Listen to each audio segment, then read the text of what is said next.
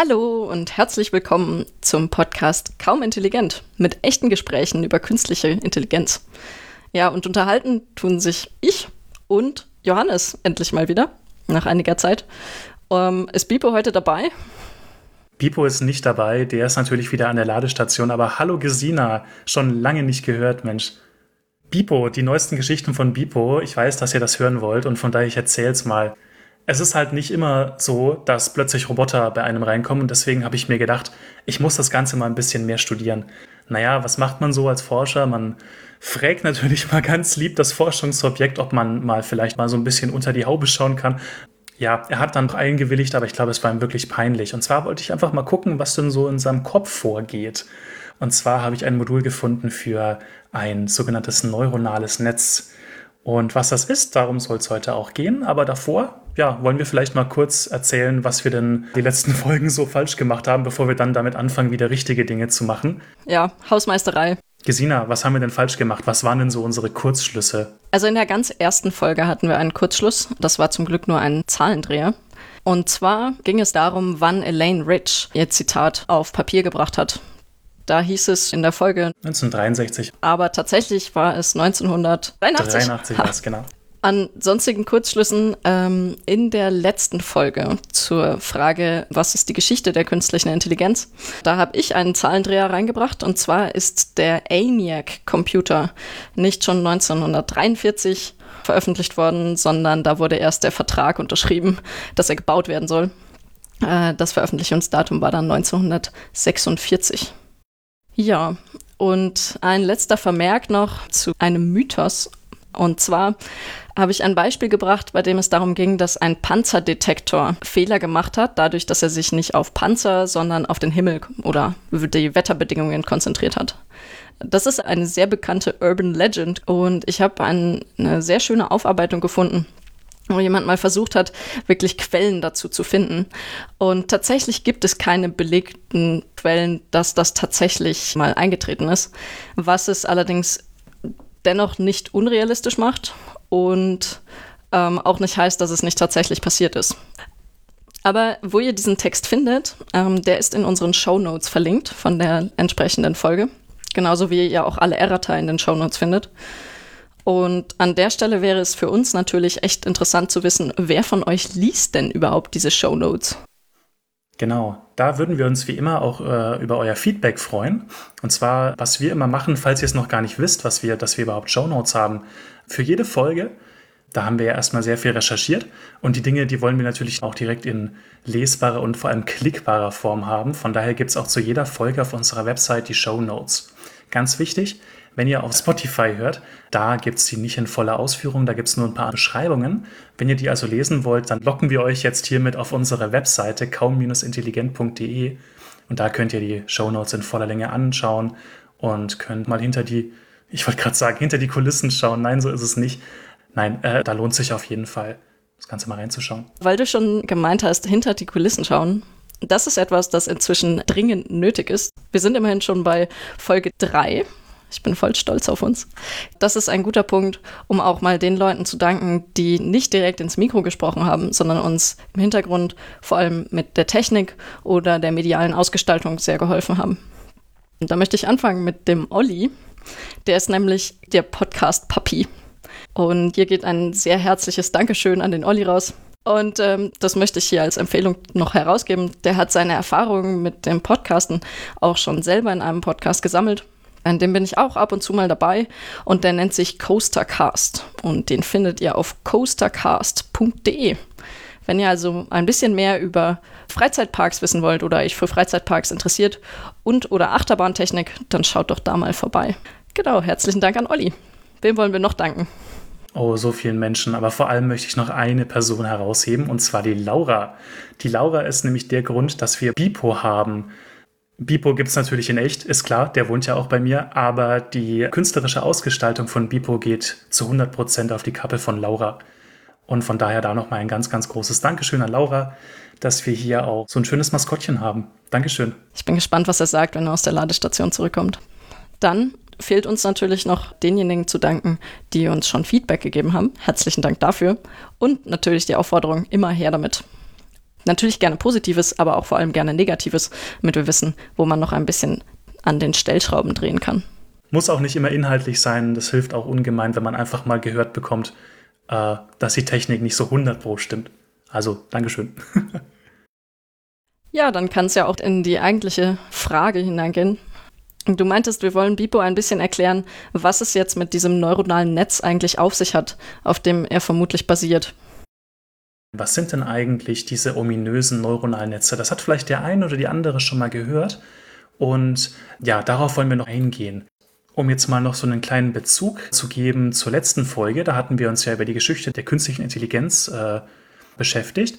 Und da ist ein ganz wichtiger Name gefallen, und zwar Frank Rosenblatt. Und der ist sehr, sehr eng verknüpft mit einer Erfindung, die geht schon in die späten 50er, frühen 60er zurück. Und zwar das sogenannte Perzeptron.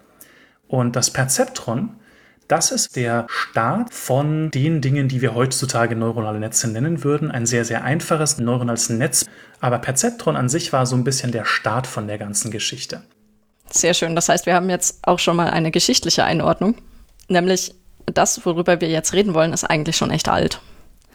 Wir wollen dann heute nicht nur beantworten, wie alt es ist, sondern vor allem, was ist denn ein neuronales Netz? Also wie ist es aufgebaut? Was ist es auf einer funktionalen Ebene? Und was macht es eigentlich so praktisch? Also was sind die besonderen Eigenschaften von solchen neuronalen Netzen? Vorweg noch ein Punkt. Wie viel Vorwissen setzen wir voraus? Erstmal keins. Also keine Angst auch an diejenigen, die Mathe jetzt nicht als Lieblingsfach in der Schule hatten. Für diejenigen, die schon wissen, was zum Beispiel eine Funktion ist und wie man Probleme mathematisch modelliert, empfehle ich, einen Blick auf die Kapitelmarker zu werfen und im Zweifelsfall ein bisschen vorzuspulen. Viel Spaß schon mal. So, was ist jetzt das, was man braucht, erstmal, um ein neuronales Netz definieren zu können? An der Stelle, ich habe eben schon von dem Begriff funktional geredet. Was ist denn eigentlich eine Funktion? Neuronale Netze sind Funktionen und eine Funktion ist ganz salopp gesagt einfach ein Ding, wo man vorne was reinschmeißt und hinten kommt was raus. Für jede Eingabe gibt es genau eine Ausgabe. Und das Wichtige an der Stelle ist auch, wenn ich zweimal dieselbe Eingabe eingebe, dann kommt auch dasselbe beide Male raus. Mehr muss man zur Funktion eigentlich auch nicht wissen. Genau, das heißt, wir haben jetzt diesen Begriff der Funktion, aber um das jetzt mal ein bisschen zu verdeutlichen, was sind denn mögliche Eingaben und was sind mögliche Ausgaben? Lass uns doch erstmal Anwendungsbereiche von neuronalen Netzen betrachten. Also was wäre denn zum Beispiel so eine Funktion von einer Eingabe zu einer Ausgabe, Johannes? Ja, neuronale Netze sind genau das, was oftmals die Systeme ausmacht, mit denen man heutzutage künstliche Intelligenz assoziiert. Die sind also wirklich allgegenwärtig. Ähm, ich nenne einfach mal ein paar Beispiele. Was man sehr häufig braucht, ist eine ganz normale Bilderkennung. Das heißt, man hat vor sich ein Bild stehen und das, was rauskommen soll, soll eben zum Beispiel sowas sein wie, was ist denn auf dem Bild drauf? Wenn ich also ein Bild von einer Katze reinwerfe, dann soll der bitte auch Katze sagen. Wenn da ein Hund drauf ist, dann soll der Hund sagen. Und wenn da eine ganz bestimmte Art von Tumor drauf ist, dann soll der bitte auch diese bestimmte Art nennen. Das heißt, wir sind hier nicht nur bei so kleineren Beispielen, die mit denen man mal rumspielt, nein, wir sind hier auch schon in solchen Themen wie in der medizinischen Diagnostik. Also, wir haben eine Funktion, und wir schmeißen Eingabedaten rein. Und diese Funktion, das ist jetzt auch noch ganz wichtig, da können wir auch gleich nochmal drauf eingehen, diese Funktion, die kann nur mit Zahlen arbeiten. Das heißt, wenn ich jetzt so ein Bild vor mir habe, dann muss ich das ja irgendwie erstmal in Zahlen umwandeln. Das wäre so eine Geschichte. Eine zweite Geschichte, das wäre zum Beispiel sowas wie, ich habe mir da mal ganz generisch aufgeschrieben, Zeitreihenverarbeitung. Was bedeutet das? Das ist dieses typische Vorhersageprinzip. Also angenommen, wir haben ein meteorologisches Modell und haben jetzt das Wetter aufgezeichnet von den letzten 14 Tagen. Dann können wir mit einem neuronalen Netz berechnen oder vorhersagen, was denn vielleicht morgen für ein Wetter sein könnte. Interessanterweise kann das auch sowas wie Text sein. Ein Text ist eigentlich ja auch nichts anderes als eine Zeitreihe. Es ist ja wichtig, in welcher Reihenfolge diese Worte stehen. Angenommen, ich tippe gerade auf meinem Handy wild rum, da kann ich mir auch sehr gut vorstellen, dass Smartphones das mittlerweile auch schon machen, dass sie das nächste Wort vorhersagen. Ja, auch wenn es jetzt vielleicht nicht alle Beispiele sind, in denen neuronale Netze irgendwie vorkommen, sind das doch schon mal ein paar schöne Beispiele, in denen man zeigen kann, wie kann ich denn ein Problem modellieren als Zahlen, die ich reinschieben kann und dann sollen Zahlen wieder rauskommen. Um da jetzt mal ein bisschen konkreter zu werden, also was heißt es denn jetzt, wenn ich ein Bild habe, dass ich das als Zahl formulieren möchte und dann soll am Ende eine Zahl rauskommen? Ähm, wenn ich jetzt mir die Ausgabedaten an, erstmal anschaue, also wie codiere ich dann zum Beispiel, ob das ein Hund ist oder eine Katze? Wenn ich diese zwei Optionen habe, dann kann ich zum Beispiel sagen, gut, ich setze halt Zahlen 1 und 2 an und die 1 heißt dann Hund und die 2 heißt dann Katze. Das ist quasi die einfachste Art und Weise, wie ich Objekte als Zahlen modellieren kann. Eine andere Möglichkeit ist noch, dass ich sage, ich habe einen Zahlwert, der kann jetzt nicht 1 oder 2 sein, sondern der kann irgendwas zwischen 0 und 1 sein. Und dann wäre 0 der Hund und 1 die Katze. Das ist ein bisschen üblicher. Wenn ich jetzt mehr Tiere habe, dann bräuchte ich mehr als eine Ausgabe. Dann kann ich nicht mehr einfach nur unterscheiden zwischen Hund und Katze, sondern haben wir Hund, Katze und Affe. Dann könnte ich zum Beispiel sagen, es kommt nicht eine Zahl raus, sondern es kommen drei Zahlen raus. Und jede Zahl gehört zu einem von den Tieren. Und am Ende sage ich, es ist ein Hund, wenn die Zahl, die für Hund rauskommt, die ist, die am höchsten ist. Das ist auch eine Möglichkeit, wie man so ein Klassifikationsproblem modellieren kann. Also erstmal rein die Ausgabe. Was gibt es jetzt noch für Ausgaben? Manchmal ist es auch interessant, dass ich wissen will, wo etwas ist. Ihr kennt vielleicht das, wenn ihr mit dem Handy ein Foto machen wollt und es werden Gesichter im Bild markiert mit so Boxen. Hier ist das Problem, ich kriege eben ein Bild rein und das, was ich am Ende heraushaben möchte, ist eine Box und zwar die Größe der Box und die Position von der Box im Bild. Wie kann ich sowas jetzt modellieren? Das einfachste ist, dass man verschiedene Positionen zulässt. Also man hat dann für jede mögliche Position von einem Gesicht im Bild hat man eine Zahl. Und am Ende nimmt man die Position nennen, die die höchste Zahl haben und sagt, dieser Stelle ist vermutlich ein Gesicht. Und für die Größe von den Boxen braucht man auch wieder für jede Position zwei Werte nämlich die Höhe und die Breite. Genau, so kann man zum Beispiel Objekterkennung als Ausgabe modellieren. Ähm, das sind jetzt einfach mal so zwei Beispiele für, wie kann ich Ausgaben modellieren. Und jetzt hatten wir aber so viele schöne Beispiele für Eingaben auch. Und da würde ich mal mit Bildern anfangen. Wenn ihr mal ganz nah an eurem Bildschirm dran geht, dann werdet ihr sehen, dass der Bildschirm eigentlich aus ganz vielen kleinen Lichtpunkten besteht. Und das ist genau diese Kodierung, die hier gewählt wird. Man hat für jeden Lichtpunkt drei Werte, nämlich einen für Rot, einen für Grün und einen für Blau. Und die stellen mir dann schon meine letztendliche Farbe dar. Ja, genau. Also so kann man Bilder darstellen. Ja, bei Text ist das ein bisschen komplizierter. Bei Text kann man auch wieder zum Beispiel eine Zahl nehmen für jedes Wort. Und jedes Wort im Duden kriegt dann eine eigene Zahl.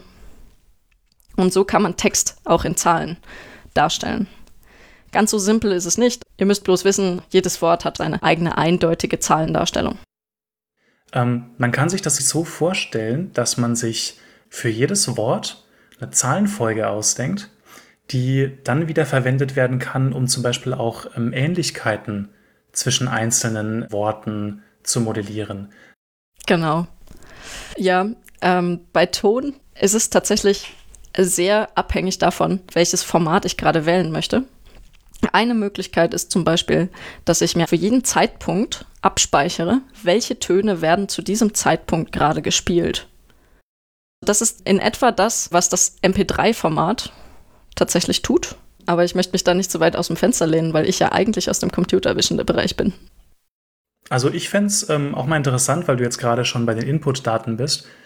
Ähm, was wäre denn, wenn ich jetzt äh, Daten hätte, die ich nicht so einfach in Zahlen umwandeln kann? Wenn ich jetzt sowas habe wie kalt, kälter, am kältesten oder ich sag mal sowas wie klein, mittelgroß. Ähm, das wäre eine Skala, die kann ich ordnen. Und da gibt es natürlich Probleme, wie ich solche Daten als Zahl darstelle, weil ich kann nicht einfach sagen, naja, die eine Kategorie, zum Beispiel heiß hat jetzt die 1, mittel, also lauwarm hat die 2, kalt hat die 3 oder so. Das macht nicht so viel Sinn, weil es gibt quasi kein sinnvolles Mapping zwischen der Kategorie und den Zahlen.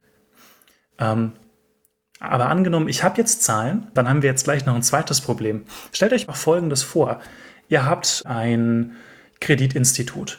Und dieses Kreditinstitut sagt sich jetzt, wir möchten entscheiden, ob jemand einen Kredit kriegt oder nicht. Und das möchten wir lernen auf Basis von ganz, ganz vielen vorhergehenden Menschen.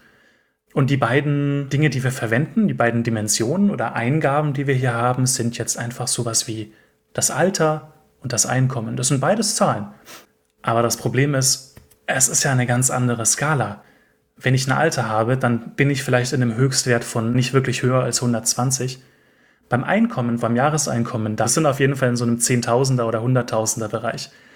Ähm, da haben wir ein riesiges Problem mit der Vergleichbarkeit und man kann wirklich zeigen, wenn man so unterschiedliche Skalen reinwirft, dann hat man ein Problem später, weil dieses Netzwerk dann nicht mehr so gut lernen kann. Das heißt, selbst wenn wir Zahlen haben, gibt es immer noch tausende Probleme. Also da muss man wirklich aufpassen, wie man sein Problem auch designt. Also ich hoffe, wir haben euch überzeugt. Es fängt nicht erst mit dem neuronalen Netz an, sondern am Anfang muss man sich erstmal wirklich Mühe geben, sein Problem sauber zu definieren. Das fängt schon allein damit an, dass ich es schaffe, mein Problem so zu formulieren, dass ich sagen kann, ich hätte gerne Zahlen rein und Zahlen wieder raus. Dann kann ich nämlich nach der Funktion suchen, die mir für jede Zahl, die ich reingebe, auch die richtige Zahl wieder ausgibt. Und da sind wir dann wieder beim Funktionsbegriff. Ja, wollen wir noch ein paar interessante oder so, so Standardfunktionen, die man kennen sollte, nennen, zumindest, damit wir da die Leute nicht total abhängen? Ja, gerne. Okay, also gut, ähm, eine Funktion, die wirklich ziemlich wichtig ist, aber auch sehr einfach, das sind lineare Funktionen. Das heißt, grob gesagt, wenn ich eine einzige Zahl als Eingabe habe und die Eingabe wird größer, dann wird meine Ausgabe auch größer oder kleiner in demselben Maße. Und ein schönes Beispiel wäre hier die Frage, ähm, wie viel wiegt mein Kuchen, wenn ich eine bestimmte Masse an Mehl hinzufüge, also x Gramm an Mehl ja, vielleicht ist ja schon in meinem Kuchenteig was drin, also zum Beispiel Eier oder so. Also der wiegt am Anfang schon ein bisschen was und das bleibt auch immer konstant. Aber wenn ich jetzt drei Gramm Mehl hinzugebe, dann wird mein Kuchen immer drei Gramm mehr wiegen. Wenn ich das ein bisschen komplizierter machen will, dann kann ich jetzt fragen, nicht wie viel Gramm Mehl packe ich rein und wie viel Gramm wiegt dann mein Kuchen, sondern ich kann einen Umrechnungsfaktor mit reinbringen. Zum Beispiel sage ich, wie viele Tassen Mehl gebe ich hinzu und wie viel wiegt mein Kuchen hinterher. Und äh, da brauche ich dann eben einen Umrechnungsfaktor von Tassen auf Gewicht und ich brauche das, was der Kuchen vorher gewogen hat. Und das sind lineare Funktionen. Wenn ich nur so einen Umrechnungsfaktor habe und vielleicht noch eine leichte Verschiebung, weil der Kuchen ja am Anfang schon was gewogen hat. Aber macht bitte nicht denselben Fehler wie ich und vergisst nicht, wenn ihr mehr Mehl dazu packt, auch noch ein bisschen mehr Flüssigkeit reinzupacken. Das ist auch ein wichtiger Tipp. Vielleicht weiß ich ja auch, welche Anzahl an Eiern ich reintue. Und da sind wir bei einer linearen Funktion, die zwei Eingaben hat und am Ende eine Ausgabe.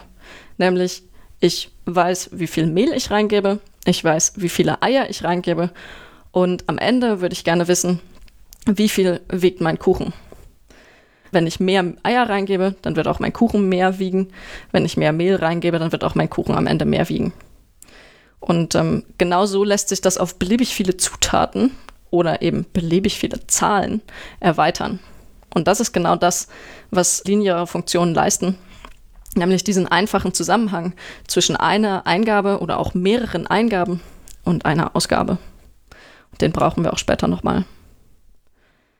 Ja, linear ist mathematisch gesehen sehr praktisch, aber meistens nicht ganz so spannend, weil wirklich sehr wenige Sachen, die da draußen in der realen Welt passieren, tatsächlich echt linear sind. Wenn man jetzt ähm, sich Probleme wie zum Beispiel die Ausbreitung einer Krankheit anschaut, die ist leider nicht linear. Angenommen, alle 14 Tage steckt eine Person zwei weitere Personen an. Und dann habe ich ein exponentielles Wachstum, das sich nicht linear darstellen lässt, sondern wenn man das aufzeichnet, also die Anzahl der gleichzeitigen Erkrankungen gegen die Zeit, dann macht das so eine Kurve, die immer weiter nach oben geht. Also das ist ein Berg, den man nicht erklimmen möchte. Ja, ich glaube, das war es erstmal an Funktionen, die schön als Beispiel dienen. Angenommen, wir haben es geschafft, unser Problem so zu definieren, dass wir einfach Zahlen reinschieben wollen und am Ende Zahlen herausbekommen wollen. Und wir haben auch uns überlegt, wie da zum Beispiel eine gewisse, ähm, man nennt das Ground Truth, also wie ein paar Wahrheitswerte aussehen würden, wenn ich etwas reingebe, was dann rauskommen soll. Dann kann ich mir überlegen, naja gut, jetzt hätte ich gerne die Funktion, also eine mathematische Beschreibung, die es mir ermöglicht, wenn ich etwas reingebe, dass ich dann errechne, was rauskommt. Und da kommen jetzt die neuronalen Netze ins Spiel. Ja, das heißt, wir können jetzt mal loslegen damit, was ein neuronales Netz wirklich ist, im Sinne vom Aufbau. Das heißt, wie ist ein neuronales Netz aufgebaut? Genau. Ich glaube, wir können das Ganze auch einfach schon mal vom Namen her ein bisschen aufdröseln. Und zwar, wir haben hier ein neuronales Netz. Neuronen, das sind die Dinge, die man im Gehirn hat. Neuronen sind biologische Zellen und die Idee dahinter ist jetzt, ähm, was man früher sich gedacht hat, hm, naja, wenn wir schon künstliche Intelligenz haben wollen, Intelligenz ja wahrscheinlich irgendwas mit dem Hirn zu tun hat, dann gucken wir uns mal an, wie das Hirn aufgebaut ist. Und man ist dann schnell darauf gekommen, dass man eben sich diese Neuronen mal angeschaut hat und dann mal studiert hat, wie diese Neuronen allgemein arbeiten. Ähm, ich würde jetzt die biologischen Neuronen so ganz kurz umreißen und dann können wir uns mal angucken, wie das Ganze sich verhält bei den mathematischen Neuronen, die dann später daraus extrahiert wurden. Und zwar haben wir hier bei Neuronen erstmal eine lange Verbindung, und zwar das Axon. Das ist eine Verbindung von einem Ende der neuronalen Zelle bis zum anderen Ende. Und die Neuronen, die sind jetzt alle miteinander in einem riesigen Netz verknüpft. Stichwort neuronales Netz. Ein Impuls kommt jetzt zunächst mal bei den sogenannten Dendriten an. Die Dendriten, das sind so kleine Fortsätze, die wir haben auf der einen Seite des Axons, ähm, die quasi diesen Impuls annehmen und dann weiterverarbeiten und durch das Axon durchschicken. Und auf der anderen Seite haben wir die sogenannten Axon-Terminale, von Terminal für Endstation quasi. Und da haben wir eine Verbindung dann wieder zu vielen anderen Neuronen. Das Wichtige dabei ist, dass dieses Neuron nicht immer feuert, sondern nur, wenn quasi bei dem Input, also bei den Dendriten, eine gewisse Anzahl an elektrischen Impuls überhaupt ankommt.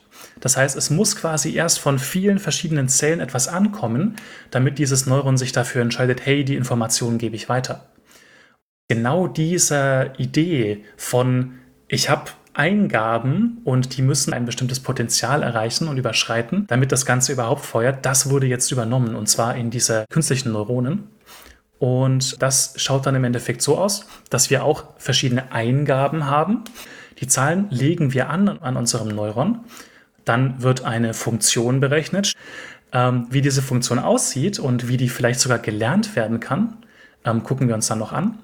Aber diese Berechnung findet statt und dann kommt eine Zahl raus und im Normalfall ist es dann so bei, bei recht einfachen neuronalen Verbindungen, dass dann eben ein bestimmter Threshold, also ein bestimmter Wert erreicht werden muss, damit dieses Axon feuert und dann eben diese Information an andere Zellen wieder übergibt. Oder was heutzutage auch der Fall ist, da wird nochmal eine andere Funktion draufgepackt. Das nennt sich auch dann Aktivierungsfunktion und dann kommt quasi eine gewisse Zahl raus. Also keine Information von ich feuere oder nicht, sondern sowas wie ich feuere ziemlich stark oder ich feuere nur ein bisschen oder ich feuere gar nicht. Und das ist so ungefähr jetzt der Aufbau von einem einzelnen Neuron, was wir jetzt hier in einer Verbindung haben von neuronalen Netzen. Es ist auch eine sehr schöne Sache, sich die historische Motivation von Neuronen anzusehen, weil das, was du gerade beschrieben hast, äh, das ist exakt das, was die McCulloch-Pitts-Zelle macht, die wir in der Folge zur Geschichte der künstlichen Intelligenz erwähnt haben, die bereits 1943 entwickelt wurde. Und die macht genau diese ganz einfache Version, nämlich es kommen einer oder mehrere Werte in dieses Neuron hinein. Die werden dann erstmal aufsummiert sodass ein Wert rauskommt. Und das ist auch bei wirklich den allermeisten Neuronen, die heutzutage verwendet werden, immer noch genauso. Das heißt, alle Eingabewerte sind erstmal gleichwertig.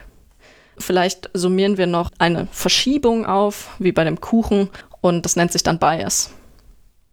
So haben wir jetzt erstmal diese ganzen Eingaben verwurstet zu einer Zahl. Und jetzt kommt die Aktivierungsfunktion. Und bei der McCulloch-Pitts-Zelle ist diese Aktivierungsfunktion 0, also es kommt 0 raus, wenn ich unter einem gewissen Wert bin. Und es kommt 1 raus, wenn ich über einem gewissen Wert bin. Ähm, die Neuronen, die man heutzutage verwendet, verwenden meistens, wie Johannes schon gesagt hat, Aktivierungen, die ein bisschen interessanter sind. Und zwar, um mal zwei wichtige Beispiele zu nennen. Zum einen die Rectified Linear Unit ähm, oder ReLU-Aktivierung. Die ist auch ziemlich simpel. Die ist nämlich auch einfach 0, wenn der Wert zu klein ist. Und ansonsten ist es einfach der Wert selber. Sodass, wenn der Wert besonders hoch wird, auch diese Ausgabe von dem Neuron besonders hoch wird. Genau.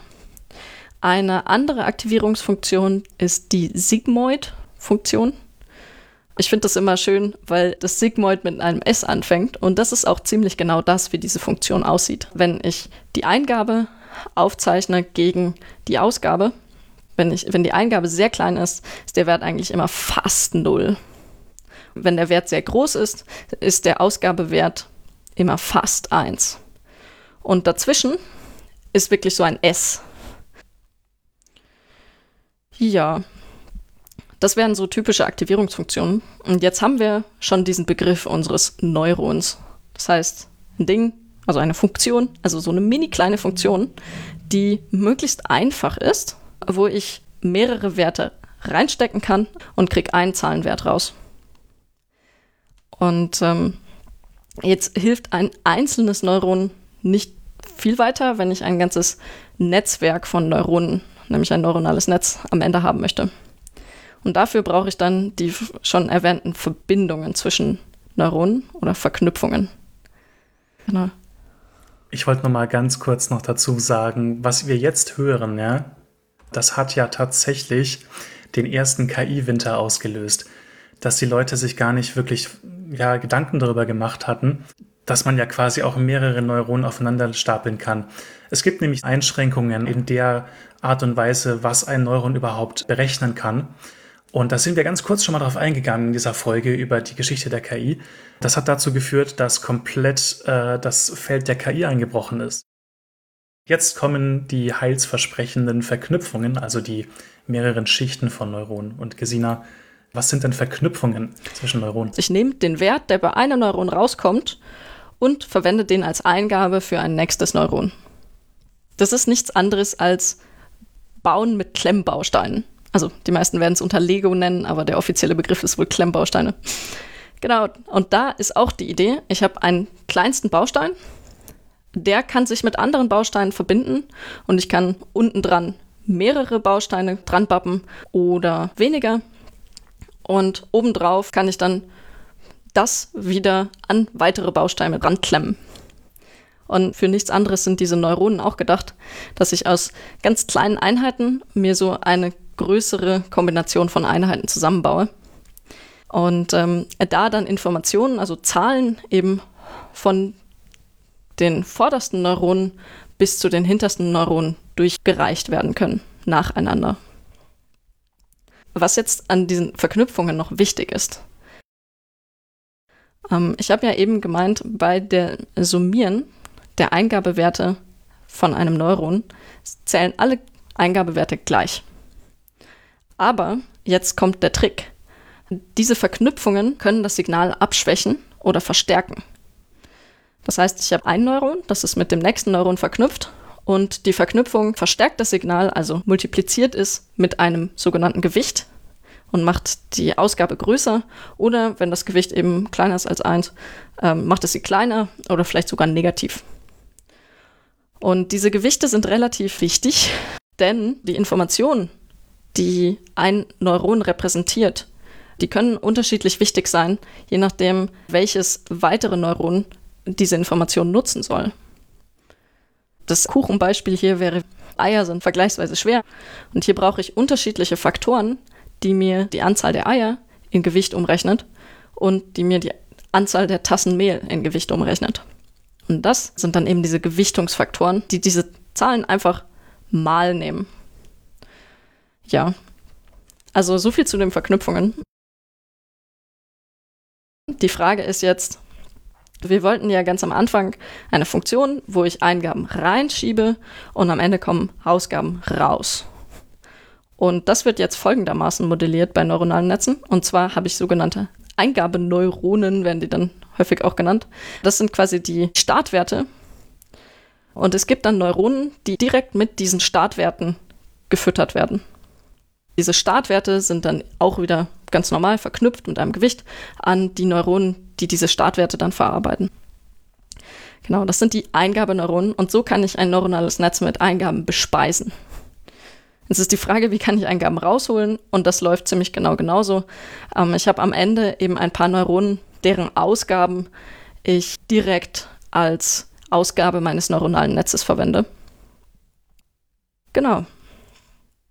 Das war es eigentlich auch schon so vom Grundsätzlichen, wie man neuronale Netze zusammenstöpseln kann. Lego-Bausteinmäßig. Ich habe diese kleinsten Einheiten. Ich starte mit diesen Startneuronen und die fülle ich dann mit den Werten meiner Eingabe. Und die kann ich dann direkt lauter kleinen Neuronen weitergeben, die das dann an ihre Nachfolger weitergeben und wieder an ihre Nachfolger und wieder und so weiter, bis irgendwann mal Werte ankommen bei den letzten Neuronen, die das dann als Ausgaben ausgeben können. Mathematisch gesehen ist das nichts weiter als die Verknüpfung von Funktionen, für die, die das kennen. Also keine Magie. Ja, zum Aufbau möchtest du vielleicht noch ein bisschen was dazu sagen, wie man neuronale Netze äh, geschickter aufbauen kann, als einfach nur wild Neuronen in die Gegend zu stöpseln? das Ding ist, ich mache das meistens nicht anders, wenn ich in einem Netz baue. Nein, Quatsch. Also ich, ähm, genau, es gibt natürlich noch ein paar Möglichkeiten, wie ich quasi Schichten aufbauen kann. Und was sind denn Schichten in dem Fall? Wir hatten die ganze Zeit gesagt, dass wir Einzelneuronen haben und die irgendwie anordnen. Und genau diese Schichten sind jetzt diese Anordnungen. Angenommen, ich habe äh, fünf Eingaben, die ich benutzen möchte, und da baue ich mir eben eine Schicht aus fünf Neuronen. Das heißt, die ordne ich wirklich am Anfang an als eine Schicht von fünf Neuronen. Und ähm, je nach Netzwerk kann ich jetzt die Informationen zum Beispiel an alle anderen Neuronen in einer nächsten Schicht übergeben. Das heißt, es gibt jetzt quasi eine weitere Schicht, bei der sich auch wieder eine bestimmte Anzahl an Neuronen befindet. Ja, man sagt normalerweise, dass man ein ja, mächtigeres Netzwerk hat, je mehr Schichten man hat. Das heißt, angenommen, ich habe jetzt ein Netzwerk, das möchte ich sehr, sehr stark machen, dann kann ich zum Beispiel sagen, ich packe nochmal fünf Schichten dazwischen an Neuronen und komme dann erst zu meiner Ausgabeschicht. Und wenn wir vier Klassen haben, die wir unterscheiden möchten, dann brauchen wir am Ende auch vier Neuronen und haben dementsprechend vier Neuronen, die dann eben eine Ausgabe treffen können. Und je nachdem, wo später der Ausgabewert am größten ist, ähm, diese Klassifizierung würde man dann im Endeffekt nehmen. Ja? Also wenn ich jetzt etwas durchschicke und in meiner Schichtenarchitektur würde jetzt am Ende rauskommen, dass das Neuron, welches sich dem Affen zuordnet, das würde den höchsten Wert ergeben, dann würde ich für mich entscheiden, jawohl, dann wird das wohl ein Affe sein. Was ich sehr interessant finde, vor allem bei diesen Bildinformationen, ist die Art, wie solche Schichten sich später aufbauen. Wir werden in einer weiteren Folge nochmal darauf eingehen, wie man diese Netzwerke anpasst, dass dann später auch das Richtige dabei rauskommt. Ähm, um jetzt mal ganz kurz diese Idee zu umschreiben, wie man sowas überhaupt trainieren kann. Man muss zunächst mal für ein paar dieser Beispiele wissen, was für eine Klasse rauskommt. Dann kann ich das ganze Netzwerk antrainieren und die Magie dahinter, die steckt jetzt tatsächlich in diesen Gewichten, also in diesen Verbindungen zwischen den Neuronen. Die können nämlich angepasst werden auf eine bestimmte Art und Weise. Und das, was sich da rauskristallisiert bei zum Beispiel Bildklassifikatoren, das entspricht sehr, sehr gut der Hierarchie, die man normalerweise hätte, wenn man so ein Bild unterteilen würde. Wenn man sich da mal anschaut, was sich da in den untersten Schichten abspielt, da wird dann vielleicht erstmal erkannt, wo sind denn Ecken und Kanten im Bild oder wo sind bestimmte Farbkleckse. Wenn ich zum Beispiel einen Affen habe, da bräuchte ich vielleicht einen Braunton oder einen Schwarzton vielleicht für das Fell. dann wird das in den untersten Schichten erkannt. Und je höher ich bei diesen Schichten gehe, umso mehr werden so ganz viele abstrakte Informationen gesammelt. Also diese Verbindungen von was bedeutet es, wenn auf diesem Bild braun ist und wenn dieser braune Block eine bestimmte Höhe hat oder eine bestimmte Textur hat. Diese Informationen, die werden im Ende dann so zusammengeschaltet, dass sehr, sehr viel Information, also die ganzen Aktivierungspotenziale, die werden dann zu der Klasse Affe geleitet. Und das finde ich einfach super spannend, dass das einfach nur daraus entsteht, dass ich halt am Anfang ein paar zum Beispiel Bilder habe und immer weiß, was ist gerade auf dem Bild drauf. Diese Informationen reicht den neuronalen Netzen anscheinend schon, um sowas auszubilden wie diese Hierarchie an Informationen, die ich daraus extrahieren kann. Ja, das ist tatsächlich ein sehr schöner Punkt auch, nämlich ähm, welche Teile von diesem Netz kann ich denn am Ende überhaupt anpassen? Also du hast jetzt gemeint, die Gewichte, das sind auch eigentlich Zahlenwerte, eben diese Faktoren von den Verknüpfungen, die kann ich anpassen. Manche Aktivierungsfunktionen haben auch Werte, die man anpassen kann. Und äh, was haben wir noch? Ihr erinnert euch noch an diese Grundverschiebung, also wie viel hat der Kuchen vorher schon gewogen. Dieser Bias, der sogenannte, den kann man auch anpassen. Und dann natürlich noch die Architektur, also wie viele Neuronen habe ich am Ende überhaupt in meinem Netz? Wie sind sie verbunden? Also welches Neuron ist mit welchem verbunden?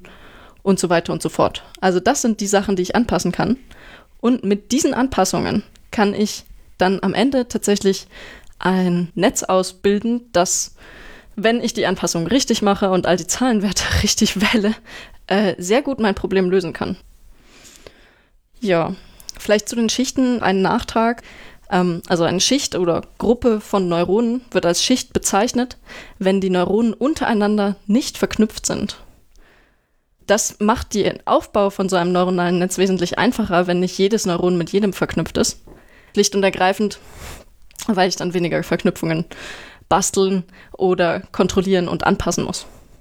Und daher diese Idee von den Schichten, von Gruppen von Neuronen, die miteinander nichts zu tun haben, dem Sinne, dass sie nicht direkt miteinander verbunden sind, sondern sich nur Vorgänger und Nachfolger teilen. Ja. Einige Schichttypen sind danach kategorisiert, wie sie mit ihren Vorgängerschichten verknüpft sind. Zum Beispiel so eine Standardschicht wäre ein Dense Layer, also eine dichte Schicht, bei der einfach jedes Neuron aus der Schicht mit jedem Vorgängerneuron aus der vorhergehenden Schicht verknüpft ist. Das ist so die simpelste Variante.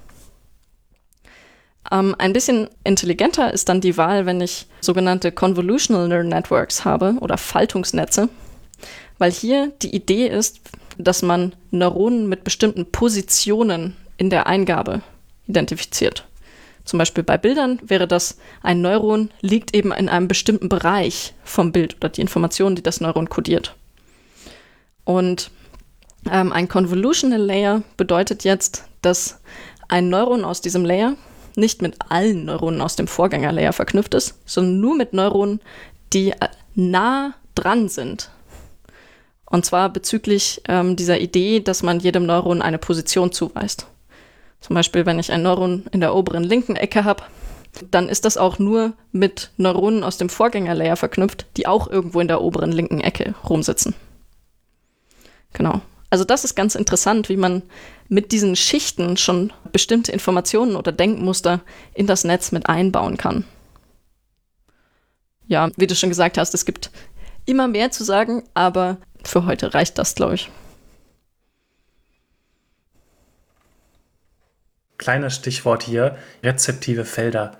Rezeptive Felder, also das, was die Convolutional Layer machen, das kann man zum Beispiel auch im menschlichen Auge ähm, sehen. Jetzt kann man sich fragen, warum sollte man jetzt mehrere Schichten hintereinander packen? Und das fand ich sehr schön erklärt eben von dir, Johannes. Von der Intuition her, äh, wenn ich ein Bild verarbeiten möchte zum Beispiel, dann geht das am besten in Schritten. Also ich gucke erst, okay, wo ist es flauschig, dann kombiniere ich das und vergleiche, okay, hier ist es flauschig, hier ist äh, etwas Rundes, naja, dann ist es vielleicht ein Auge in einem Gesicht und kombiniere das immer weiter zu immer komplexeren Infos, solange bis ich tatsächlich daraus etwas schließen kann. Und dieses schrittweise Vorgehen birgt tatsächlich auch ähm, Rechenvorteile beim Training. Da kann ich gerne mal anders noch drauf eingehen. Ich werde euch die Paper verlinken, aber das ist die Intuition dahinter. Und wenn irgendjemand von tiefen neuronalen Netzen oder Deep Neural Networks redet, dann heißt das nichts anderes als, na, es gibt halt mehr als eine so eine Schicht. Und wenn jetzt die Leute davon reden, ja, wir müssen tiefere neuronale Netze bauen, dann heißt das letzten Endes, wir wollen versuchen, durch mehr Schritte auch effizienteres Lernen hinzubekommen. Nur ein Beispiel zu geben, also ein Standardklassifikator hat 101 Faltungsschichten. Das ist schon viel eigentlich. Ja, okay, aber jetzt haben wir wirklich genug von den Schichten. Ähm, Nochmal vielleicht kurz zurück zu den Neuronen. Und zwar, warum kann ich jetzt für ein Neuron, für die Aktivierung nicht einfach so eine lineare Funktion nehmen? Die kennt jeder, die ist schön einfach, die ist mathematisch sehr gut erforscht und damit kann man tolle Sachen machen. Ja, viele Probleme sind nicht linear in der realen Welt. Und wenn ich nur solche linearen Neuronen habe, dann kann ich auch nur lineare Funktionen damit abbilden. Ja, das wäre dann ein bisschen langweilig, weil damit kann man dann zum Beispiel keine Bilderkennung betreiben. Die ist meistens nicht so linear. Ja, also dafür brauchen wir diese ähm, sogenannten Nichtlinearitäten im neuronalen Netz, eben diese nichtlinearen Aktivierungen mit immer noch sehr kleinen und einfachen Funktionsbausteinen, die aber nicht einfach ein Strich sind, wenn man x gegen y aufzeichnet. Ja. Das bringt uns, glaube ich, auch schon ähm, in die nächste große Kategorie, nämlich die Aktivierungen sind ein bisschen komplexer, die sind nicht linear, die können lustige Sachen abbilden. Das bringt uns nämlich zu den Eigenschaften von solchen neuronalen Netzen. Ja, ganz genau. Und zwar, ähm, wir gucken uns mal ein paar Eigenschaften an, die eben ja wichtig sind und die auch wünschenswert sind für neuronale Netze, damit die eben auch das krasse leisten können, was sie heutzutage auch schon können. Und zwar haben wir da drei wichtige Punkte mal rausgeholt. Und zwar wäre das einmal die sogenannte Flexibilität, die Optimierbarkeit und die Parallelisierbarkeit. Und vor allem der letzte Punkt, der wird dann auch besonders wichtig, wenn wir eben auch große neuronale Netze sehr, sehr schnell trainieren wollen oder sogar teilweise auch, wenn wir schnell sein wollen, um damit was vorherzusagen, was dann vor allem später wichtig wird, bei sowas wie selbstfahrenden Autos zum Beispiel. Gesina, was bedeutet denn Flexibilität im Zusammenhang mit neuronalen Netzen? Okay, das ist eigentlich eine sehr mathematische Angelegenheit. Ähm, keine Angst, so, so schlimm ist sie nicht. Äh, und zwar gibt es ein sogenanntes universelles Approximationstheorem. Und ganz grob gesagt besagt äh, dieses Theorem, beziehungsweise inzwischen diese Sammlung an Theoremen, dass man eine gegebene Funktion mit ein paar Einschränkungen eigentlich beliebig genau durch ein neuronales Netz annähern kann, wenn man das Netz nur groß genug macht. Ähm, daher erstmal ein paar Randsachen. Zum ersten, das ist schon relativ lange bekannt, und zwar schon seit 1989. Da gab es die ersten Theoreme, die da wirklich ähm, in diese Richtung gegangen sind und Vorarbeiten natürlich schon früher. Das heißt, mathematisch ist das schon relativ lange bekannt, wird aber auch immer noch weiter erforscht, um das noch ein bisschen genauer eingrenzen bzw. erweitern zu können. So, was heißt es überhaupt, die Funktion anzunähern? Wir wissen, was eine Funktion ist, irgendwas mit Zahlen rein, Zahlen raus. Und wenn ich alle möglichen Eingaben betrachte und für jede Eingabe theoretisch mir überlegen könnte, was käme denn bei der Funktion raus, dann approximiert eine andere Funktion, die erste, besonders gut, wenn für alle diese Eingaben die Ausgaben der beiden Funktionen sehr nah aneinander liegen. Das heißt, der maximale Abstand von zwei Ausgaben der Funktionen ist geringer als ein Wert, den ich vorher vorgeben muss. Und dann kann ich eben bis zu diesem Wert die Funktion annähern. Also im, im Kuchenbeispiel zum Beispiel, ähm, ich habe die echte Funktion und der maximale Abstand zwischen dem, was ich schätze und dem, was wirklich rauskommt, sind 100 Gramm. Also das ist, wenn ich Funktionen versuche anzunähern. Gut, wir haben jetzt ein Problem gegeben, das durch Eingaben und Ausgaben modelliert ist. Und die wahre Funktion, die dieses Problem löst, die können wir jetzt beliebig genau approximieren. Was heißt jetzt beliebig genau? Das heißt einfach, wenn ich mir so einen maximalen Abstand aussuche, dann finde ich ein neuronales Netz, was es schafft, mit diesem maximalen Abstand an meine ursprüngliche Funktion heranzukommen. Genau. Diese Einschränkungen, von denen ich vorher geredet habe, sind zum einen, es können nur sogenannte stetige Funktionen approximiert werden, also welche, die keine Sprünge machen. Ich gebe eine 1 ein, dann kommt ein Wert raus von zum Beispiel 0 und jetzt gebe ich einen ganz bisschen höheren Wert als eine 1 ein und dann ist es auf einmal völlig woanders. Also dann ist der Wert auf einmal bei 1000. Das wäre eine unstetige Funktion, die eben solche komischen Sprünge macht. Die können wir damit nur bedingt gut annähern. Ähm, es braucht noch ein paar andere Eigenschaften, damit das wirklich zu 100% gilt, dieser Satz. Zum Beispiel kann ich jetzt auch nicht beliebige Zahlen reinschmeißen, sondern ich muss mir vorher einen Bereich von Zahlen aussuchen. Also ich muss sagen, Zahlen von 0 bis 1 zum Beispiel. Ich muss mir eben vorher aussuchen, welchen Bereich von Zahlen. Und ich muss mir eben vorher aussuchen, wie genau ich es annähern kann. Und dann habe ich mein Theorem, das mir besagt, also theoretisch gibt es da draußen irgendwie ein neuronales Netz, das, wenn du die richtige Anzahl an Neuronen, die richtigen Verknüpfungen, die richtigen Gewichte und anderen Parameter wählst, dann approximiert dein neuronales Netz das Problem, was du vorgegeben hast, mit dem vorgegebenen Abstand. Ja, gut. Also, das ist, wie ihr merkt, doch irgendwie ein bisschen theoretisch. Aber eine coole Sache. Wie gesagt, also theoretisch könnten wir mit neuronalen Netzen jedes Problem fast genau lösen. Das ist schon cool. Es gibt dann auch noch zwei Varianten. Also ich habe jetzt erstmal gesagt, wenn du genügend Neuronen nimmst. Und zwar es gibt zwei Varianten. Einmal, wenn du nur eine Schicht betrachtest, dann und wenn die Schicht breit genug ist, also genügend Neuronen in dieser einen Schicht, dann kann ich jede Funktion damit approximieren. Das kann aber übrigens sehr, sehr, sehr breit sein. Und diese andere Version, die geht in die Tiefe und sagt nicht, lass uns eine Schicht breiter machen, sondern die sagt, okay, wenn wir eine Mindestbreite einer Schicht haben, dann müssen wir einfach nur mehr Schichten dazu packen. Genau. Ähm, wenn man es intuitiv betrachten möchte, kann man auch einfach wieder die Lego-Bausteine nehmen. Mit Lego kann ich jetzt vielleicht nicht irgendwas bauen, was wirklich eins zu eins ausschaut wie ein Haus. Das hat immer noch so Knicke im Dach. Aber ähm, ich kann was bauen, das wirklich ziemlich genau ausschaut wie ein Haus. Wenn ich die richtigen Steingrößen nehme, die richtige Anzahl an Steine und die auch richtig aufeinander setze. Und äh, genauso ist das eben bei neuronalen Netzen auch. Genau. Also so viel zur Flexibilität, dadurch, dass ich diese Kleinstbausteine habe. Ähm, jetzt aber bitte nicht äh, denken, wow, jedes Problem auf der Welt ist gelöst.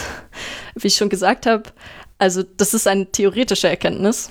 Wenn ich ein sehr komplexes Problem habe, dann kann es auch sein, dass mein Netz, das ich dafür theoretisch bräuchte, um das zu lösen, wirklich riesig, riesig, riesig ist. Entsprechend ist es so, wenn ich ein Netz vorgegeben habe, dann kann das nicht jedes Problem lösen. Also ein Netz mit einer vorgegebenen Größe. Und äh, nur weil theoretisch sehr gute Gewichte und andere Parameter für das Netz existieren, heißt das noch lange nicht, dass ich weiß, welche die besten Gewichte sind. Und das ist genau das Problem, wo das maschinelle Lernen dann einsetzt, dass ich versuche, diese ge besten Gewichte zu finden. Ja, genau. Okay, Entschuldigung, Johannes. Das war jetzt eine sehr lange Ausführung zu der Flexibilität. Alles cool. Ich glaube, jetzt haben wir es auf jeden Fall verstanden. Dann kommen wir nämlich auch direkt zum äh, zweiten Punkt. Und zwar, ich hatte vorhin schon gesagt, die sogenannte Optimierbarkeit. Optimieren. Kennt man vielleicht so aus dem normalen Sprachgebrauch. Äh, ich möchte mich oder meinen Körper optimieren. Ähm, kann positiv oder negativ sein. Wenn wir zum Beispiel über Bipo sprechen, wenn der sich optimieren möchte, ähm, weiß jetzt nicht, ob das immer positiv sein wird. Ähm, kommt so ein bisschen darauf an, was er so alles noch vorhat, so weltherrschaftstechnisch. Ja, optimieren bedeutet, ich möchte in irgendwelchen Sachen besser werden. Und zwar besser im Sinne von, ich möchte eben näher an meiner Wunschfunktion dran sein. Und wenn meine Wunschfunktion jetzt eben ist, hey, ich kann für jedes Bild, was einen Hund zeigt, auch immer zu 100% sagen, jo, das ist auf jeden Fall ein Hund. Wenn ich eben ein neuronales Netz damit beauftragen möchte, dann muss diese sogenannte Optimierbarkeit gegeben sein. Optimierbarkeit an sich ist quasi folgendes. Ich habe so eine Funktion gegeben und diese Funktion, die macht für bestimmte Dinge am Anfang recht viele Fehler. Also ich stecke ein Bild von einer Katze rein, dann kommt irgendwie so eine Mischung raus aus Hund und Flugzeug. Ist natürlich erstmal nicht richtig. Optimierbarkeit gewährleistet jetzt, dass ich meine gesamten Gewichtungen, die ich in meinem Netzwerk habe, jetzt so ein bisschen weiter hinschubsen kann zu dem Konzept oder der Klassifizierung, die ich eigentlich haben möchte. Ja, für die Optimierbarkeit müssen ein paar bestimmte Dinge gegeben sein. Zum Beispiel, Gesine hat es vorhin schon angesprochen, die äh, Stetigkeit von so einer Funktion muss gegeben sein.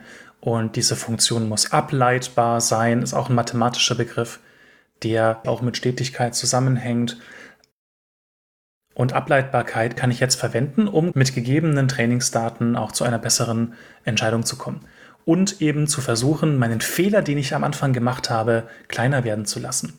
Und wenn wir dann nochmal in einer weiteren Folge darauf eingehen, wie wir trainieren können, äh, dann können wir da nochmal ein bisschen genauer darauf eingehen. Aber jetzt kann man sich mal so im Hinterkopf behalten. Es müssen bestimmte Eigenschaften eben stehen, damit man überhaupt eine Funktion optimieren kann hin zu einem gewünschten Resultat.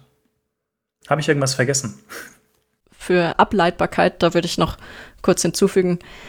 Ähm, das bedeutet, dass für jeden Eingabepunkt bekannt ist, in welche Richtung ich meine Gewichte ändern muss, damit ich am Ende einen geringeren Abstand bekomme. Und das passt sehr schön in deinen Vergleich mit dem, ich möchte meinen Körper optimieren.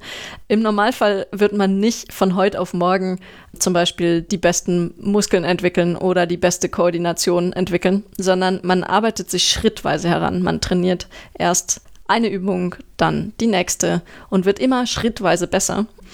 Äh, dafür kann man diese Ableitung, nämlich dieses Wissen, in welche Richtung muss ich dann als nächstes gehen, um einen kleinen solchen Schritt machen zu können, eben verwenden. Okay, haben wir noch einen letzten Punkt, den du eben genannt hattest, nämlich die Parallelisierbarkeit. Ja, ähm, ich hatte vorhin schon mal gesagt, dass äh, Parallelisierbarkeit genau damit zusammenhängt, dass man eben auch schneller sein möchte.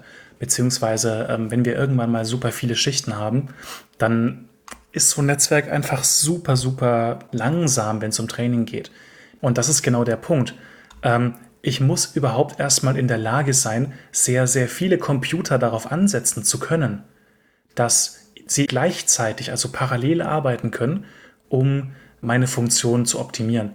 Und Parallelisierbarkeit gewährleistet genau das, dass ich es eben schaffe, bestimmte Teile in meinem neuronalen Netz unabhängig voneinander zu trainieren. Und als man wirklich auch neuronale Netze antrainiert hat mit Grafikkarten, da konnte man nämlich genau diese Parallelisierbarkeit, die aus in Grafikkarten schon inhärent drin steckt, auch nutzen und konnte dann eben sagen, alles klar, ich habe jetzt 100.000 äh, Trainingsbilder auf der einen Grafikkarte und 100.000 auf der anderen Grafikkarte. Was du erwähnt hast, geht schon in Richtung Federated Learning, dass ich nicht mehr auf einem Computer Sachen programmiere, sondern wirklich mehrere verwenden kann. Aber die Parallelisierbarkeit fängt auch schon früher an. Also fürs Training ist sie sehr praktisch, aber auch schon für das reine Auswerten meiner Funktionen ist es sehr praktisch, weil die Schichten sind ja so aufgebaut, dass in einer Schicht die Neuronen unabhängig voneinander sind und damit kann ich die auch unabhängig voneinander berechnen. Das ist der ganze Trick bei dieser Parallelisierbarkeit. Und eben der Punkt, was Johannes gemeint hat, ich kann jetzt auf einmal Graphical Processing Units verwenden, die darauf ausgelegt sind, möglichst gut parallel Sachen zu berechnen. Und dadurch kann ich neuronale Netze auch besonders effizient berechnen, wenn ich diese Aufteilung in Schichten habe.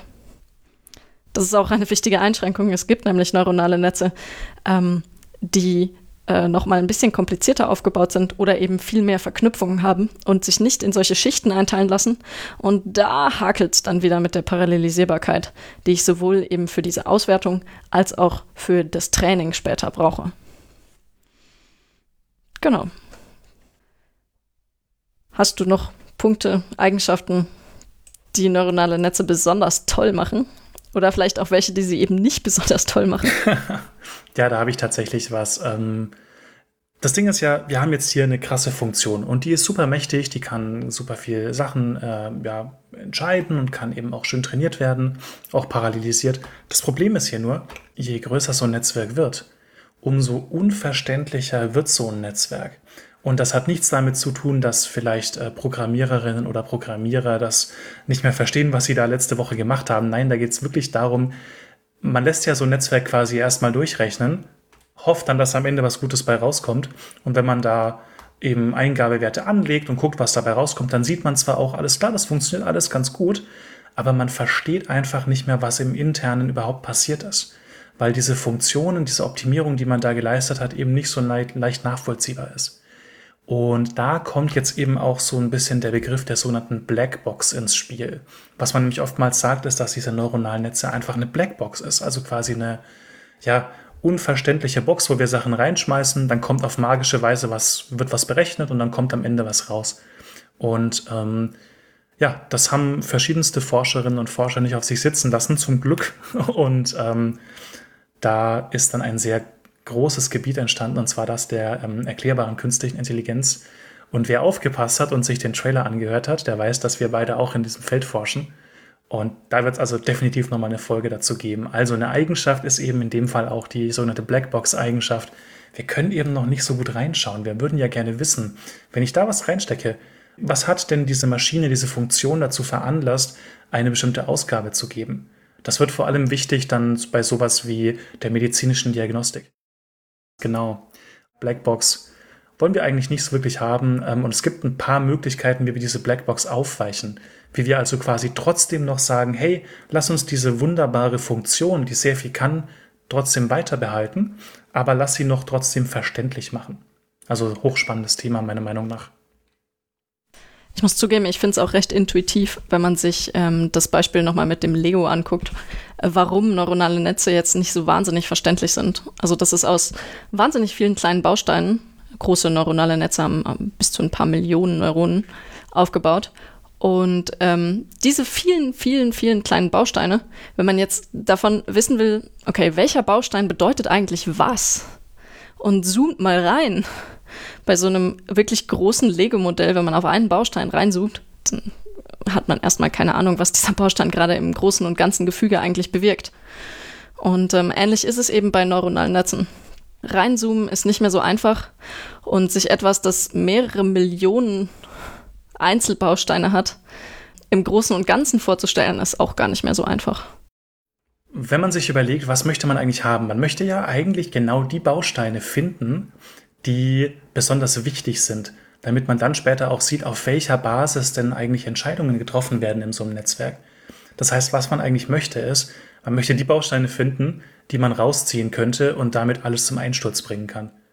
Also finde ich eine super gute Analogie, dass man quasi genau die Steine möchte, die quasi alles zusammenhalten. Das ist so einer der Punkte, die man eben bei XAI, also erklärbarer KI, dann auch machen möchte. Genau. Also das sind die Eigenschaften. Sowohl die guten als auch die schlechten. Und ich denke fast, das Wichtigste haben wir jetzt. Das Wichtigste haben wir, ja. Dann bleibt nur noch am Ende zu sagen, was kann man denn machen, wenn ihr euch das mal angucken oder wirklich selber ausprobieren wollt? Was war denn so dein Einsteiger-Framework, um mal selber ein neuronales Netz zu programmieren? okay, lass mich mal kurz überlegen. Ähm, ich hatte damals bei einer Forschungsgesellschaft gearbeitet und die, da habe ich mich sehr stark mit TensorFlow beschäftigt. TensorFlow ist ein Framework, das auch schon sehr etabliert ist, ist von Google und ist quasi so ein, man nennt das Ganze General Purpose Framework, also quasi für verschiedenste Anwendungen. Und ähm, was die quasi recht stark machen, ich möchte da keine Werbung machen, aber ich fand das damals recht cool, ähm, ist eben, dass sie wirklich sagen, hey, wir bieten eine Library, die quasi alle möglichen Arten von Optimierungen liefert. Also wir haben ein Netzwerk, wir können Architekturen aufbauen, wir können äh, sehr leicht auch Daten einschleusen, zum Beispiel Trainingsbilder. Wir können das Ganze trainieren und das fand ich ganz gut aufgebaut. Ich bin mit aber mittlerweile so ein bisschen weg von TensorFlow gegangen, sondern eher hin zu einem etwas abstrakteren Framework, was aber teilweise auch im Hintergrund noch äh, TensorFlow hat, und zwar nennt sich das Keras. Ähm, Keras finde ich ein bisschen einfacher, wenn man einfach mal ja, ein paar Experimente selber starten möchte. Und fände ich als Einstieg tatsächlich auch die bessere Empfehlung, wenn man jetzt zwischen diesen beiden wählen müsste. Weil man da nämlich sagt, hey, ich habe eine Idee und ich möchte da schnell hinkommen, kann ich das recht easy zusammenbasteln. Es ist aber auch kein Steckbaukastenprinzip, wo man quasi gar nichts mehr ändern kann, sondern sobald man ein bisschen was äh, krasseres machen möchte, kann man eben auch in die Optimierung und in die Architektur von TensorFlow dann wieder zurückgreifen. Also das ist schön kompatibel mit den Dingen, die ich zum Beispiel zurzeit mache. Gesina, was war denn dein erstes Mal? Ich habe tatsächlich direkt mit Keras damals angefangen. Inzwischen verwende ich aber bei uns im Projekt äh, vorwiegend PyTorch. Das ist ein Framework ähnlich wie TensorFlow, eine eierlegende Wollmilchsau, um eben mit großen sogenannten Tensoren, das sind eben Zusammenfassungen von so Zahlen oder Werten, die man in ein neuronales Netz reinschieben kann, um mit solchen großen Tensoren zu hantieren und sich selber Netze zusammenzustöpseln. Also im Direktvergleich äh, gefühlt ist PyTorch mehr darauf ausgelegt, dass man vieles selber machen kann, aber dafür auch mehr selber machen muss. Also wenn ihr sagt, ihr wollt, wollt gerne wirklich auf ganz detailliertem Level alle Schritte verstehen, die zu machen sind, dann könnt ihr euch PyTorch mal anschauen. Wenn ihr erstmal sagt, okay, wir wollen, ich will erstmal was zum Laufen bringen, dann vielleicht ein Framework wie Keras. Ja, wir heben ja hier keinen Anspruch auf Vollständigkeit. Also es gibt noch ähm, einige mehr da draußen an großen Frameworks, die für die Programmierung von neuronalen Netzen und für das Training davon verwendet werden. Im Embedded-Bereich wird teilweise gar kein Framework verwendet, sondern wirklich das Ganze handprogrammiert. Das Netz dann in einem Framework trainiert und dann hinterher manuell nachprogrammiert. Äh, das heißt, man kann es auch theoretisch ohne Framework hinbekommen. Da braucht man dann aber sehr viel Expertise. Ja, warum haben wir jetzt noch also nicht mehr so viele andere genannt?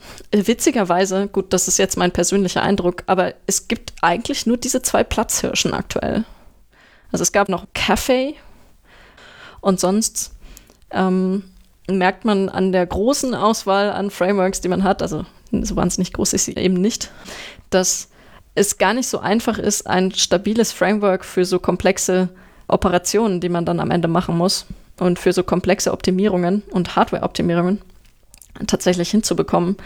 Und ähm, anscheinend ist es so, dass sich dann am Ende alles auf die Frameworks konzentriert, wo die Communities am größten sind. Und natürlich sind die Communities am größten da, wo sich alles konzentriert.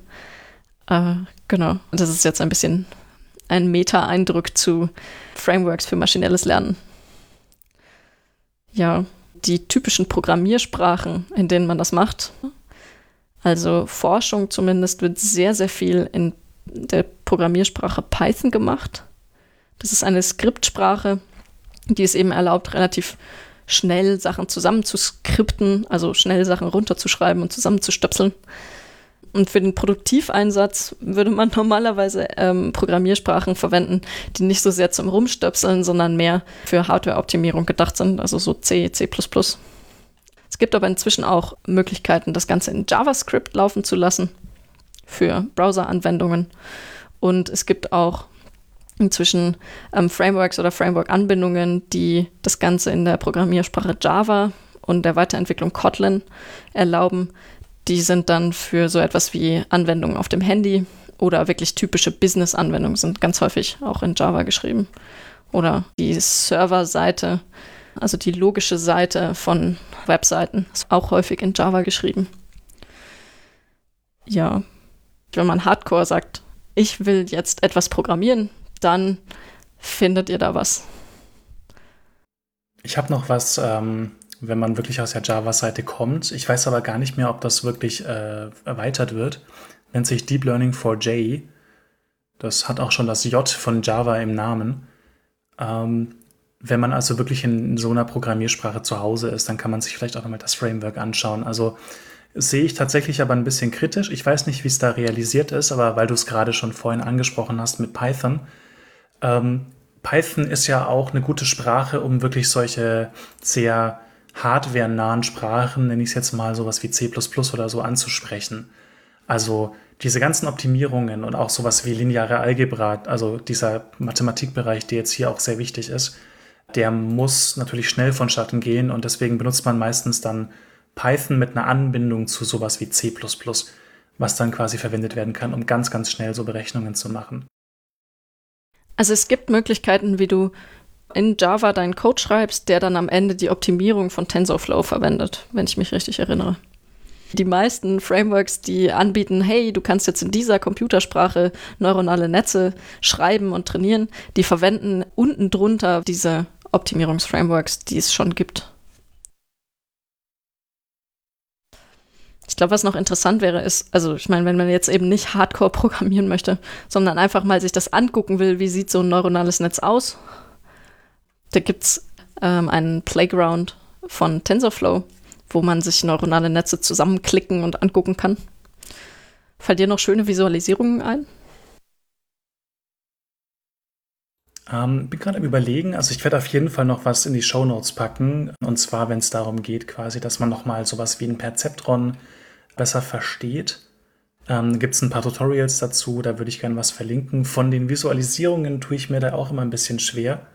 Ich würde mir wirklich mehr wünschen, dass man auch einfach mal online quasi gucken kann, dass man mit solchen Dingen mal spielt und einfach mal zu sehen, was sind denn Auswirkungen, wenn ich jetzt da ein Gewicht ändere, was passiert denn damit? Und ich glaube, dass dieser TensorFlow Playground da schon wirklich sehr viel bietet. Aber an sich, mir fällt leider sonst nichts ein. Also ich kenne noch eine Visualisierung, die allerdings explizit auf Convolutional Neural Networks und Explainable AI abzielt. Also erklärbare KI. Und äh, das äh, gehört zum Paper Scaling Deep Learning Interpretability. Da werde ich den Link auch in die Show Notes stellen. Ja, das heißt, jetzt können die Leute sich selber ihre Netze zusammenstöpseln, sie angucken und programmieren. Wir machen das jetzt so wie bei Kika früher. Wir sagen jetzt, schickt uns eure neuronalen Netze. Also nicht schickt uns eure selbstgemalten Bilder, sondern schickt uns unsere neuronalen Netze und wir gucken, was passiert und werden das Schönste dann auswählen und in der nächsten Sendung dann besprechen. Macht das bitte nicht. Oha. Ähm, da gibt es Leute, die dafür sogar Geld zahlen, wenn ihr sowas macht. Ähm, also es gibt wirklich Plattformen, die äh, Probleme definieren und dann auch Trainingsdaten zur Verfügung stellen und sagen, ähm, die Gruppe, die dieses Problem am besten löst, kriegt ein Preisgeld. Vielleicht ganz nett für den Einstieg. Da kann ich auch noch mal ein, zwei Links in die Shownotes packen.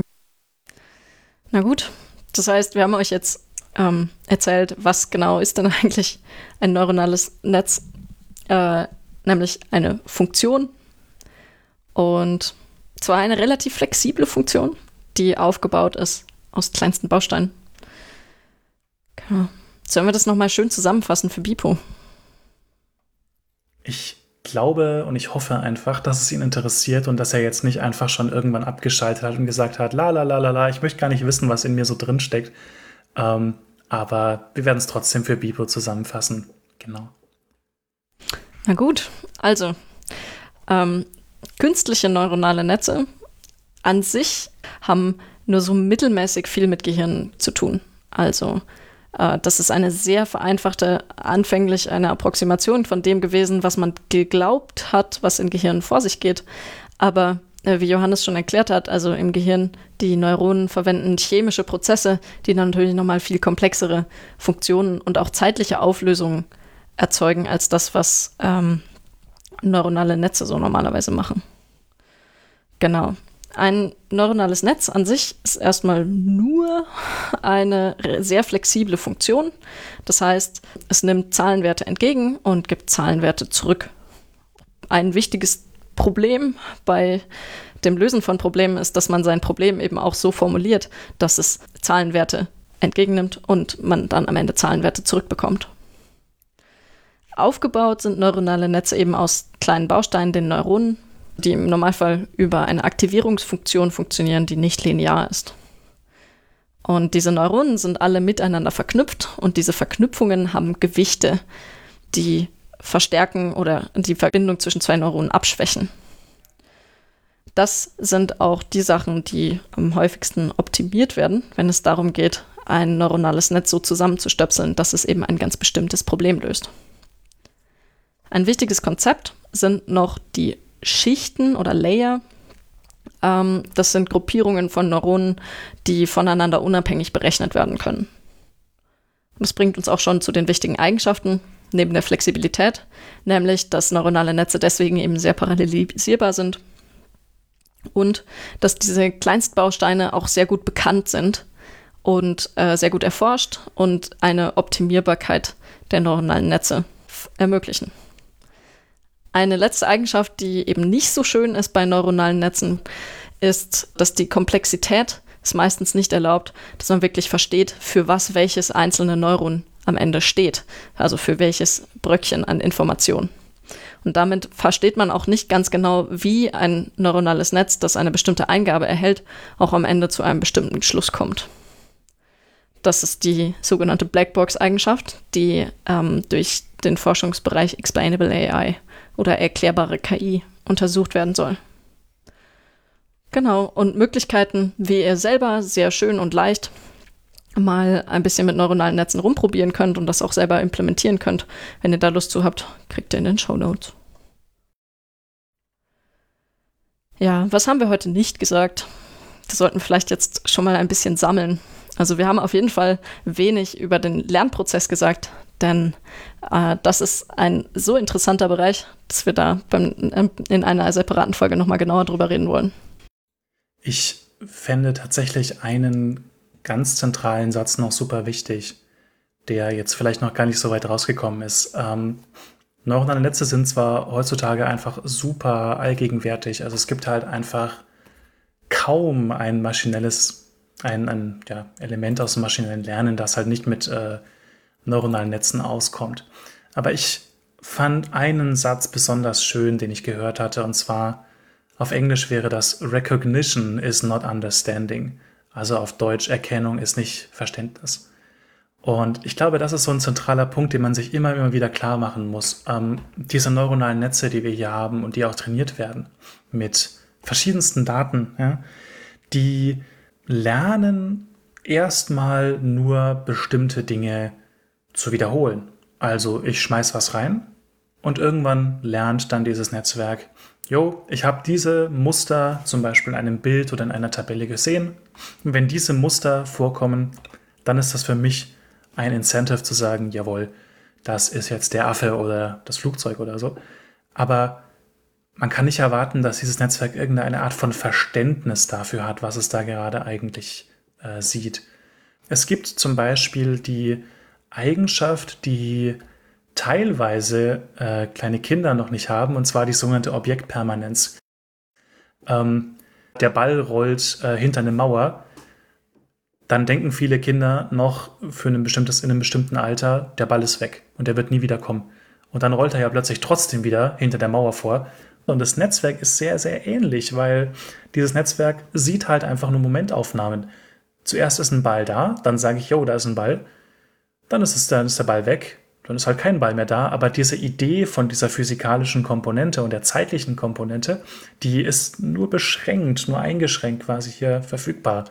Und von daher finde ich das einen guten Satz. Also Erkennung, erkennen, also ja, nur, dass ich bestimmte Muster erkenne, heißt nicht, dass ich auch verstehe, was hinter diesen Mustern steckt. Nur in einem ganz kleinen Rahmen. Sowas wie, ich weiß, was das für ein Objekt ist, aber nicht, was mit dem Objekt in der Zukunft passiert. Das heißt für Bipo, er sollte sich Gedanken machen, ob er vielleicht entweder ein paar mehr Samples braucht, also ein paar mehr Datenpunkte, um vielleicht mehr Zusammenhänge zu erkennen oder vielleicht mal kritisch reflektieren müsste über das, was er manchmal so an Unfug treibt. ja, tell me about it. Ähm, ich werde ihm mal vorschlagen, ob wir nicht vielleicht sein Modul umbauen, aber ich weiß nicht, ob er da irgendwie in irgendeiner Lage, in irgendeiner Weise bereit ist dafür. Aber ich probiere es trotzdem mal. Ich werde berichten. Oder auch nicht, wenn er mich mit seinem krassen Todeslaser oder so dahin rafft. Ähm, oder bl zumindest blendet. Wir haben ja hier den kleinen Laserpointer. Na, ich äh, drücke dir die Daumen, dass nichts passiert und dass er dir nicht allzu sehr beleidigt ist am Ende. Ich ja. schicke den mal irgendwann zu dir. Sachen, über die wir sonst auch noch nicht geredet haben, ähm, sind verschiedene Typen von Netzen. Also es gibt natürlich noch sehr spannende Typen von Neuronen, zum Beispiel solche mit Gedächtnis. Ähm, die sind tatsächlich auch sehr wichtig, eigentlich sehr wichtig für diesen Approximationssatz. Und genau, ähm, solche Neuronen mit Gedächtnis oder auch was der Unterschied zwischen einem Feed-Forward-Network, einem Recurrent-Network ähm, und Sachen wie Cohoden-Netzwerken sind, das werden wir auch wann anders besprechen. Aber wichtig, sie sind alle auf die Art und Weise ähm, aufgebaut, die wir besprochen haben, nämlich aus kleinsten Neuronen und damit sehr flexibel und cool. Allerdings Blackbox meistens. Gut, ja, ähm, das heißt, ich werde äh, Bipo heute nicht grüßen können, aber es wäre nett, wenn du ihm schöne Grüße von mir ausrichtest. Das mache ich auf jeden Fall, na klar. Mach mal Schluss für heute. Mach mal Schluss für heute. Gucken gleich mal, wie lange wir gebraucht haben. naja, wir hören uns einfach sehr gerne selber reden. So ist es nämlich. Das ist eigentlich der einzige Grund, warum wir hier einen Podcast machen. Nein, Quatsch. ja, nee, ich, ich lasse es jetzt unkommentiert. Gesina, ich wünsche dir eine schöne Zeit und ich wünsche euch natürlich da draußen nur das Beste. Ähm, bleibt gesund und äh, wir hören uns beim nächsten Mal wieder, wenn es wieder heißt, kaum intelligent, echte Gespräche über künstliche Intelligenz. Und Bipo wird auch wieder dabei sein. Na dann, bis zum nächsten Mal. Ciao, ciao.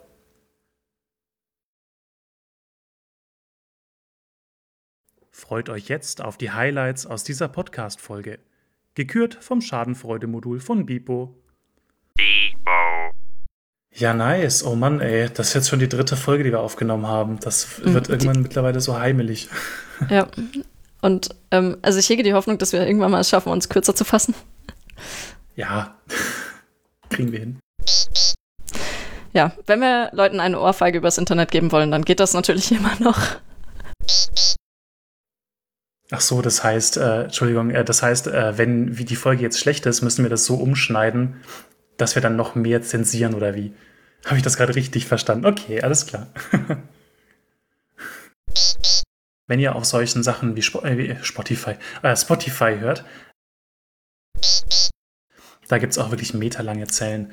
Aber ähm, bevor wir da jetzt ähm, zu sehr cheaten, das sind dann im Normalfall welche von irgendwelchen Riesenoktopoden, die an sich schon ein paar Meter lang sind. Tatsächlich nicht. Nee, Was? die haben wir auch als Menschen. Aber ich ja, bin nicht so viele Meter lang. Mach nicht denselben Fehler wie ich. Jetzt kommt der Johannes Weisheitstipp Nummer zwei heute und geht den falschen Weg, wenn ihr euren Körper optimieren wollt. Versucht am besten die, den Abstieg zu finden, der euch ein bisschen, ja, ein bisschen weniger in, ähm, wie soll ich das sagen? Aber wir sind ja eher hier, um ähm, unseren Geist ein bisschen zu schulen und zu trainieren und zu optimieren. Ja, so ganz sicher bin ich mir jetzt nicht, ob das ein Hund ist. Es ist vielleicht auch ein bisschen eine Katze. Ich möchte für Bilder unterscheiden, äh, ob das Ganze jetzt eine Katze zeigt oder ein Hund oder ein Affen oder ein Flugzeug. Wenn ich jetzt diese vier Klassen hätte, was irgendwie ein sehr witziges Beispiel wäre, ehrlich gesagt, ein witziges Problem. Ich weiß. Aber hey, es kann ja passieren. Ich meine, wenn irgendwie du abschätzen willst, äh, ob Hunde, Katzen oder Affen oder Flugzeuge die Weltherrschaft, keine Ahnung. Ich bin so schlecht im Beispiel. Ich finde diese Analogie so cool mit diesen, ich sag mal, Klemmbausteinen. Ähm, schönes Wort. Ich habe noch zwischendurch überlegt, ob wir quasi immer so als Scherz dann das Wort Lego durchbliepen oder so oder einfach durch so ein generisches Klemmbausteine ersetzen, aber. Oh, das wäre das wär lustig. Oder halt Lego und dann ähm, also, äh, hinter, hinten dran noch ein kurzes, beziehungsweise Klemmbausteine. TM. Kaum intelligent. Da ist unser Podcast. Berichte mir, ob Bibo beim nächsten Mal schon Kuchen backen kann. Na klar. Ich glaube, er möchte auch mal irgendwann Kuchen backen. Also irgendwie führt er was im Schilde. Der fragt immer nach so Zutaten. Ich bin gespannt.